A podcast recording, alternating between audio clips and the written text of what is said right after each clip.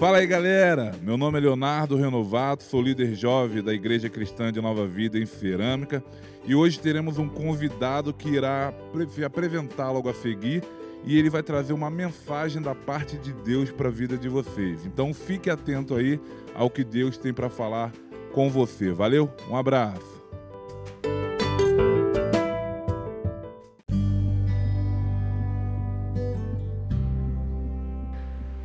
Oi, gente, meu nome é Maria Eduarda Ecardi, eu sou da Nova Vida da Cerâmica, eu tenho 15 anos e faço parte da juventude. E hoje eu vou falar sobre o tema da redenção. E o texto base que a gente vai usar é Efésios 2, 1, do 4 a 8, que diz: Ele vos deu vida, estando vós mortos em vossos delitos e pecados. Mas Deus, sendo rico em misericórdia, por causa do grande amor com que nos amou, nós, mortos em nossos delitos, nos vivificou juntamente com Cristo, e pela graça sois salvos. Juntamente com Ele, nos ressuscitou e nos fez assentar nos lugares celestiais em Cristo Jesus, para mostrar nos séculos vindouros a suprema riqueza da Sua graça, em bondade para conosco em Cristo Jesus. Porque pela graça sois salvos mediante a fé, e isso não vem de vós, é dom de Deus Aí você me pergunta, o que é redenção? Então, a gente pode definir redenção como um ato de Deus onde ele mesmo paga o preço do pecado. Isso é a redenção, basicamente. É a libertação pelo pagamento de um preço.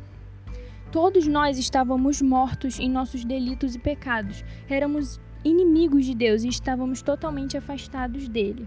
Nós não vivíamos para o agradar. Vivíamos sem propósito e de qualquer jeito, estávamos perdidos, não tínhamos per perspectiva de vida e vivíamos de qualquer jeito, estávamos perdidos em nós mesmos. Todos nós éramos escravos do pecado, como diz em João 8,34. Nós tínhamos o pecado como nosso dono. Não sentíamos peso nem condenação nenhuma pelos nossos pecados, pois éramos escravos dele. Isso nos cegava podemos dizer que o pecado é como uma faixa no olho, sabe? Quando não conhecemos a verdade, que é Jesus Cristo, estamos com essa faixa tampando nossa visão que nos impede de ver as coisas espirituais e, com, e vemos tudo ao natural. E eu vou aprofundar isso mais no próximo exemplo que eu vou dar. Em Romanos 5,12 diz. Portanto, assim como por um só homem entrou o pecado no mundo, e pelo pecado a morte, assim também a morte passou a todos os homens, porque todos pecaram. Gente, o pecado de Adão foi contra Deus, e o homem jamais conseguiria, pela sua própria justiça, quitar essa dívida. O pecado de Adão foi um pecado do passado, presente e futuro. Era uma dívida permanente, que só através de uma obra redentora, com derramamento de sangue, podia ser paga. Deus, através de Jesus, realiza essa obra redentora. Por isso, Jesus disse a um homem religioso e mestre em Israel, Nicodemos: Antes que um homem possa ter vida eterna, ele deve nascer de novo. Irmãos, prestem atenção. A religiosidade não pode substituir a regeneração, a redenção vinda de Cristo, porque isso não vem de nós, e sim dele porque Nicodemos não via Jesus como seu salvador, mas como um grande profeta e mestre. Em João 3, do 1 ao 7, conta a história de Nicodemos, melhor. Então vamos lá. Havia entre os fariseus um homem chamado Nicodemos, um dos principais judeus. Este, de noite, foi ter com Jesus e lhe disse: Rabi, sabemos que és mestre, vindo da parte de Deus, porque ninguém pode fazer esses sinais que tu faz se Deus não estiver com ele. A isto respondeu Jesus: Em verdade, em verdade te digo, que se alguém não nascer de novo, não pode ver o reino de Deus. Perguntou-lhe Nicodemos então: Como pode um homem nascer de novo sendo velho? Pode porventura voltar ao ventre materno e nascer pela segunda vez? Respondeu Jesus: Em verdade, em verdade te digo, quem não nascer da água e do espírito não pode entrar no reino do céu. O que é nascido da carne é carne, e o que é nascido do espírito é espírito. Não te admires de eu te dizer: importa-vos nascer de novo. Gente, os olhos de Nicodemos eram olhos naturais e não espirituais. Ele não discernia as coisas espirituais, tanto que ele falou: Como eu posso voltar à barriga da minha mãe sendo velho? Ele não entendia que nascer de novo era uma mudança de atitude, uma mudança de vida e principalmente ter Jesus como seu Salvador. A redenção ainda não tinha alcançado Nicodemos, porque ele não tinha Jesus como seu salvador ainda. Nós, antes de nos rendermos ao espírito de Cristo, éramos como Nicodemos, homens naturais e não espirituais, que se focam em coisas naturais, coisas que a ciência pode explicar, coisas que seres humanos podem explicar, sendo que as coisas espirituais ninguém pode explicar, porque ninguém consegue explicar Deus. Nós éramos como Nicodemos antes de aceitarmos Jesus como nosso Salvador. Nós é, tínhamos olhos naturais e não espirituais. Nos voltávamos para coisas que podiam ser provadas e não para coisas inexplicáveis como Deus é. Na cruz, antes de morrer, Jesus disse: Está consumado. Isso significa que a obra redentora foi finalizada, ou seja, foi concluída com sucesso. Jesus fez o que tinha que ser feito, morreu por nossos pecados e levou sobre si todas as condenações e tudo. E isso me lembra a história de Barrabás, porque quando estavam lá para escolher os judeus escolherem quem iria ser crucificado, Barrabás ou Jesus, as pessoas escolheram Jesus, um homem que nunca tinha cometido pecados e que se dizia filho do Deus vivo, o que era uma verdade. E Barrabás era um ladrão ativista, um transgressor, pecador.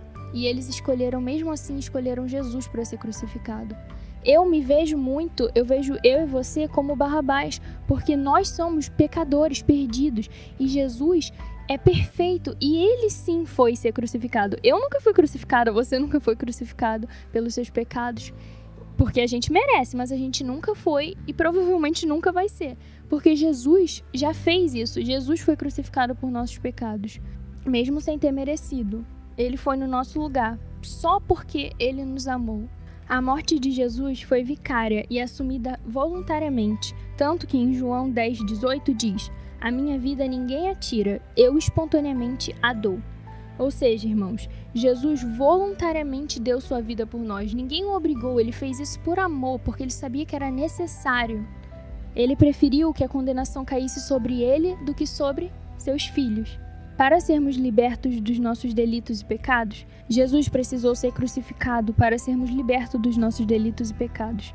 E para isso teria que haver sangue, pois sem derramamento de sangue não há remissão de pecados, como diz lá em Hebreus 9, 22. Através do sangue de Jesus, ele compra para Deus tribos, povos e nações, como está escrito em Apocalipse 5,9. Ou seja, Jesus com seu sangue comprou eu, comprou você, comprou nações inteiras, porque o sangue de Jesus nos libertou.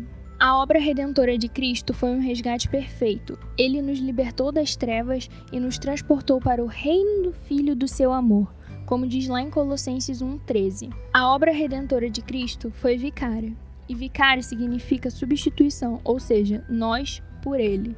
E o apóstolo Paulo entendeu isso perfeitamente, por isso ele escreveu: Logo já não sou eu quem vive, mas Cristo vive em mim. E esse viver que agora vivo é para a glória de Deus. Isso está lá escrito em Gálatas 2:20. Logo, já não sou eu quem vive, mas Cristo vive em mim. E esse viver agora vivo para a glória de Deus. E o que, que ele quer dizer com isso? De que agora não é mais ele que vive, mas Cristo vive nele. E esse viver é para a glória de Deus. Ele está falando que tudo que ele fizer é para a glória de Deus.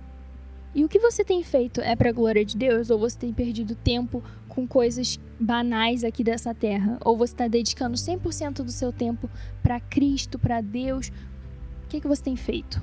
Então, com isso, gente, para finalizar, o que, que a gente aprendeu? Nós aprendemos que Ele nos deu vida estando nós mortos em nossos pecados. Ele quem? Deus. Através de Jesus Cristo. Também entendemos que nós somos salvos pela graça de Deus e isso não vem de nós, não vem, é mediante a fé, mas isso não vem de nós, é dom de Deus. Também entendemos que antes de Jesus nós tínhamos olhos naturais e não espirituais, não conseguíamos discernir as coisas do que era espiritual e o que era natural, não conseguíamos, estávamos totalmente perdidos. E Jesus foi a nossa salvação. Jesus tirou aquela venda que ficava em nossos olhos que fazia a gente não conseguir enxergar a verdade. Também entendemos que foi necessário o sacrifício de Jesus, porque foi através do sangue que ele nos comprou. Então foi um sacrifício necessário que ele fez por amor a mim e por você.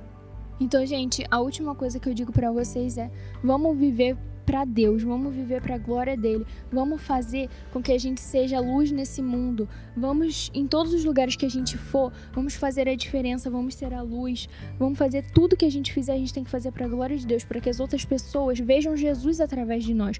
Temos que influenciar as pessoas, viver como Jesus viveria, fazendo a diferença. E quando as pessoas de fora que ainda não aceitaram Jesus como seu Salvador olharem pra gente e falarem: Nossa, eu quero isso, eu quero esse amor que te preenche tanto, eu quero essa paciência que você tem, eu quero essa bondade, essa generosidade. Então temos que dar o exemplo. E é isso, gente. Eu espero que tenha edificado vocês, que toda a glória seja dada a Deus e que a graça dele esteja com vocês. Amém. É isso. Beijo.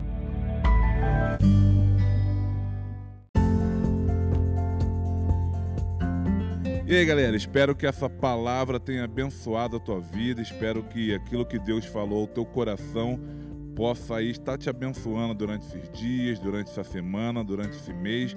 Então, guarde essa palavra de Deus para a tua vida e que a cada dia Deus possa aí te abençoar rica e abundantemente. Valeu, galera. Um abraço para vocês. Tchau, tchau.